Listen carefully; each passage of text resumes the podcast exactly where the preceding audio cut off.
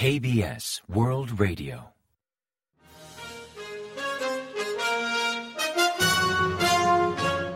Informativo de KBS World Radio. Bienvenidos un día más al informativo de KBS World Radio. Les habla Javier Castañeda y tras el saludo les avanzamos los principales titulares del día 26 de octubre. Seúl, Washington y Tokio refuerzan posturas ante un posible ensayo nuclear norcoreano. Yoon envía una carta de felicitación a Xi Jinping. El gobierno activa un equipo de investigación antidrogas. El nuevo plan de vivienda pública prioriza a los recién casados.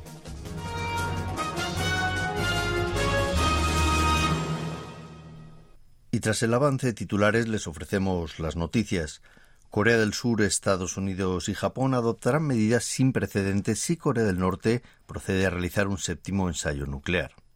Así lo acordaron el miércoles 26 en Tokio el viceministro de Asuntos Exteriores surcoreano, Cho Hyung-dong, la subsecretaria de Estado estadounidense Wendy Sherman y el viceministro de Exteriores japonés Takeo Mori.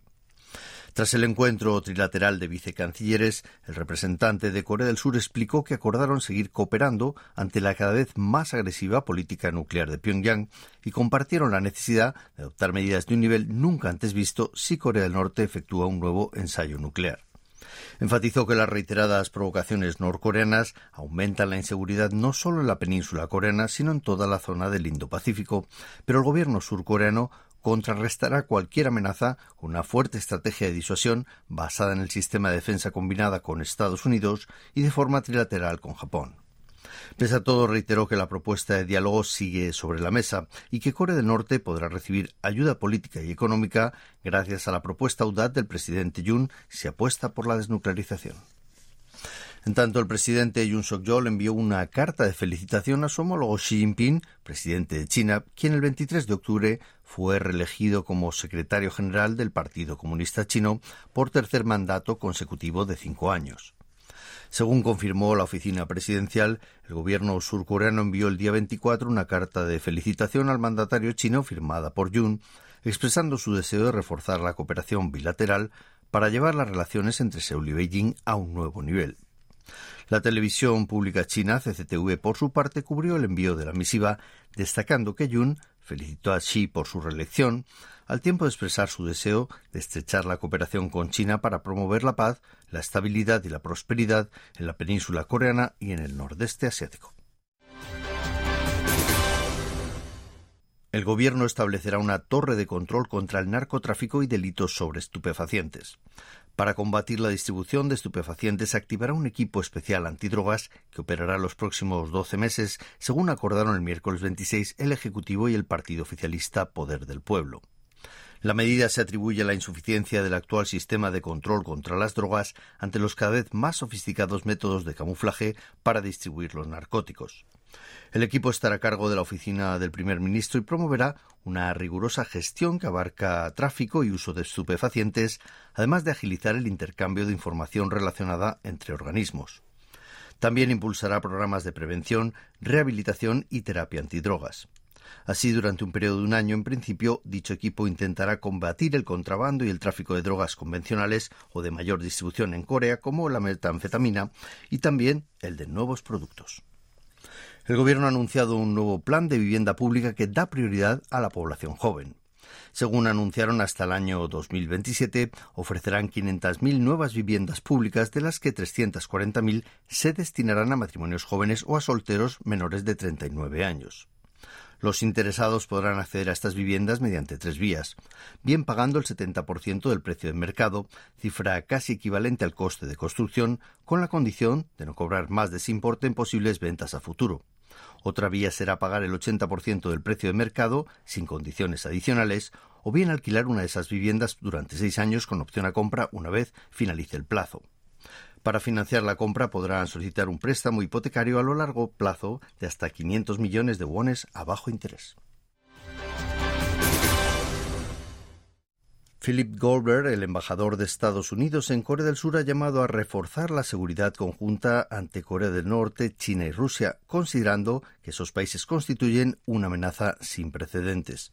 Así se pronunció el martes 25 en Seúl durante una conferencia sobre paz organizada por la Fundación para la Alianza entre Corea y Estados Unidos y la Asociación de Veteranos para la Defensa de Corea. En este encuentro calificó como graves los retos actuales, principalmente aquellos que derivan de estados con regímenes autoritarios como son Rusia, China y Corea del Norte. Goldberg expresó que Corea del Sur y Estados Unidos se esfuerzan por crear un futuro más estable para ambos países, redefiniendo la iniciativa de seguridad conjunta. También enfatizó el potencial de la alianza surcoreano-estadounidense para superar otros desafíos globales más allá de los retos sobre seguridad, como las pandemias o el cambio climático. En cuanto al reordenamiento de la red global de suministros, destacó la importancia de aumentar la cooperación no solo a nivel público, sino también privado, enfatizando la inversión de empresas surcoreanas en el sector de chips y baterías de Estados Unidos o el apoyo que el gobierno estadounidense podría ofrecer a cambio de un suministro estable de minerales. El 26 de octubre, Corea del Sur reportó 40.842 nuevos casos de COVID-19, más de 40.000 por segundo día consecutivo y cifras que no se registraban en unas seis semanas. También reportaron 26 muertes por coronavirus, mientras que el volumen de enfermos graves aumentó en 242 pacientes.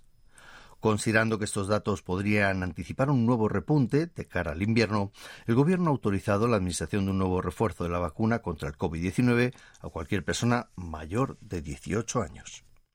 A partir de febrero de 2023, la tarifa de inicio de servicio de los taxis de Seúl subirá a 4.800 wones, mientras que el recargo nocturno subirá un 40% desde finales de 2022. La medida busca resolver la escasez de taxis en la capital, aunque se estima que pronto servirá de referencia para otras regiones, pues la insuficiencia de taxis es un problema a nivel nacional. En Seúl, la bajada de bandera pasará de los 3.800 wones actuales hasta 4.800 wones y cubrirá una menor distancia de 2 a 1,6 kilómetros. Es la primera subida en cuatro años desde la última actualización que tuvo lugar en el año 2019. Los graves y diversos problemas que obstruyen la actividad empresarial, como la inflación, la crisis de suministros o la reciente falta de liquidez en el mercado financiero surcoreano, complican la actividad comercial. En consecuencia, muchos conglomerados han creado sistemas propios de gestión urgente, además de reajustar sus planes de inversión. En este contexto, por ejemplo, LG Electrónica dio a conocer que en noviembre activará un equipo de emergencia para anticiparse a posibles inconvenientes que podrían darse simultáneamente, como el encarecimiento de materias primas y un posible descenso de la demanda internacional. En esta misma línea también se está actuando SK, no en vano, Choi Tae-won, su presidente, urgió a los miembros de la junta directiva del grupo a no dejarse abatir por la compleja coyuntura económica actual y a prepararse para aprovechar las oportunidades de progreso después de la crisis. Pero el nerviosismo se deja sentir entre las empresas surcoreanas por los factores de incertidumbre que imperan tanto a nivel nacional como internacional, como pueden ser la inflación, el fortalecimiento del dólar, la subida del precio de las materias primas o el descenso de la demanda internacional, entre otros asuntos. Pero además a este panorama tan poco alentador se suma otro problema, la contracción del mercado financiero nacional, concretamente el mercado de bonus, y la falta de liquidez por la bancarrota del parque de atracciones del Legoland ante el incumplimiento de las garantías ofrecidas por el gobierno provincial de Kangwon para financiar su construcción. Sin duda, esta inesperada variable obligará a muchas empresas a apretarse el cinturón e incluso anular sus inversiones en el mercado surcoreano en gran medida.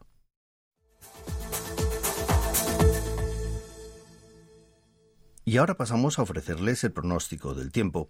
Para el jueves 27 se esperan cielos nublados en todo el país, aunque por la tarde podría despejarse, salvo al noreste de Kangwon, donde podrían caer entre 10 y 40 milímetros de lluvia.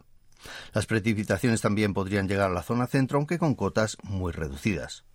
La temperatura marcará entre 5 y 14 grados centígrados de mínima en la mañana y entre 17 y 22 grados centígrados de máxima por la tarde. Finalmente, la calidad del aire será regular o buena con nivel normal o bajo de smog. Y a continuación comentamos los resultados del parqué. El índice general de la bolsa surcoreana, el KOSPI, reaccionó el miércoles 26 ganando un 0,65% respecto al día anterior hasta cerrar la jornada en 2.249,56 puntos. En tanto, el COSDAC, el parque automatizado, perdió un 0,82% respecto al martes hasta culminar la sesión en 683,17 puntos. y el tipo de cambio disminuyó 6,5 unidades, llevando a la moneda estadounidense a cotizar a 1.426,6 wones por dólar al cierre de operaciones.